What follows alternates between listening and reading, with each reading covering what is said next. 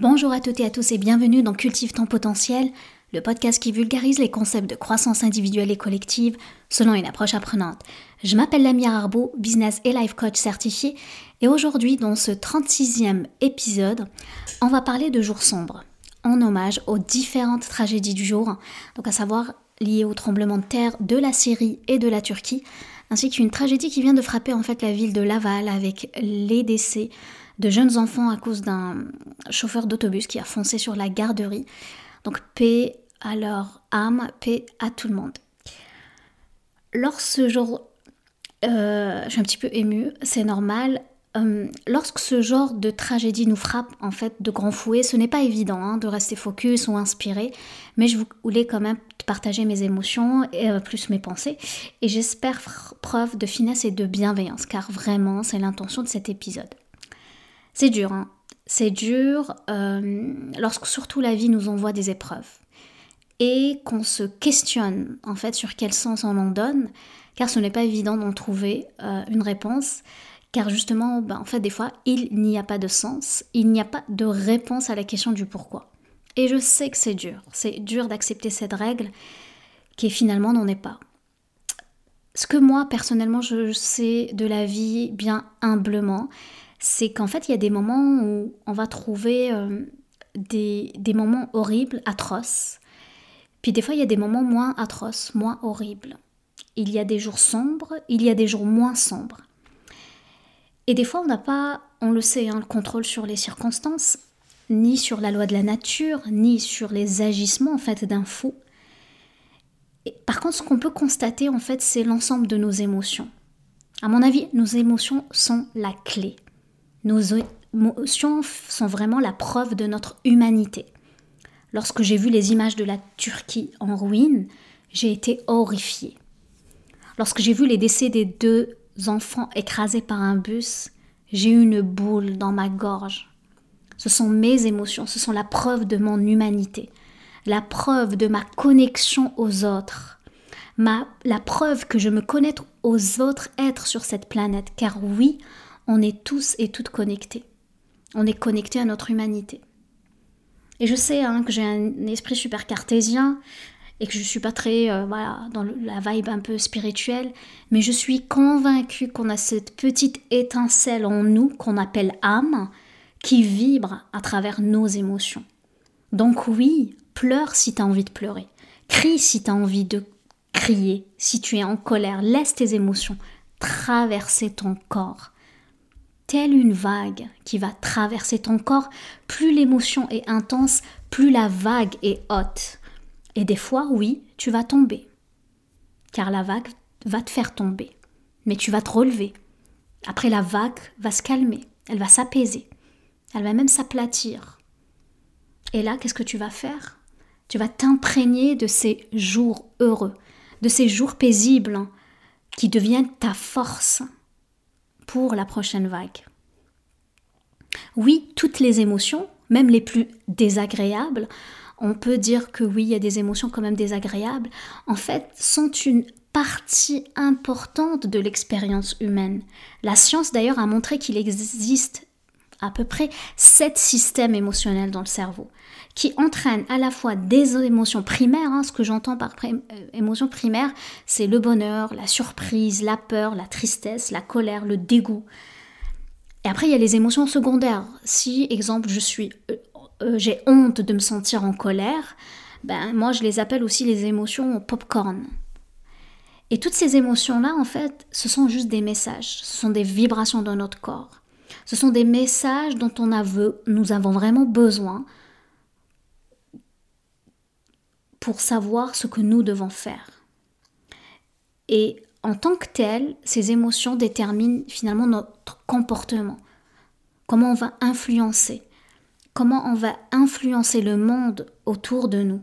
Donc si les émotions déterminent notre comportement, influencent finalement aussi notre façon d'agir, de nous comporter, est-ce qu'ils vont rétrécir ou élargir notre réalité, notre attention?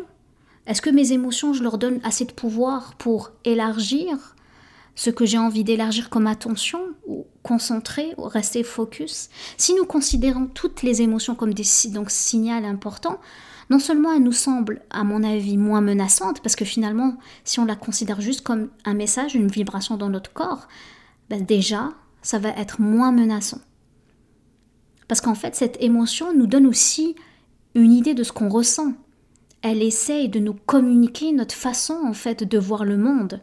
Finalement, elle nous communique notre façon de penser. Et là, il y a en principe un début de soulagement quand on commence à considérer les choses de cette manière. Et attention des fois, parce que notre cerveau est bien compliqué, hein, parce que oui, on, il fait pas les choses très simples. Notre connexion à notre cerveau que j'appelle émotionnel par rapport à l'autre cerveau euh, qui, s'appelle plus le cortex préfrontal, donc c'est le centre des décisions. C'est là où réside le raisonnement, la résolution de problèmes, même la régulation finalement émotionnelle. Et là-dedans, ok? Donc c'est ça les deux cerveaux. Ben, ce qui se passe des fois, la, la connexion entre ces deux cerveaux en fait n'est pas stable, n'est pas toujours stable. Pourquoi? Quand on est fatigué, quand on est exemple en grand stress, ben ce cortex préfrontal peut être hors ligne, donc il peut carrément être, euh, il fonctionne pas. Et du coup, il est indisponible pour une intervention immédiate. Donc, il ne peut pas faire justement la régulation émotionnelle.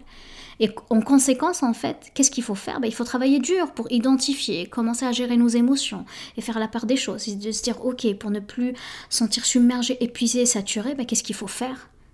C'est apprendre à faire des pauses, oui apprendre à faire des pauses et à respirer, à se demander qu'est-ce que je ressens. De quoi ai-je besoin en ce moment?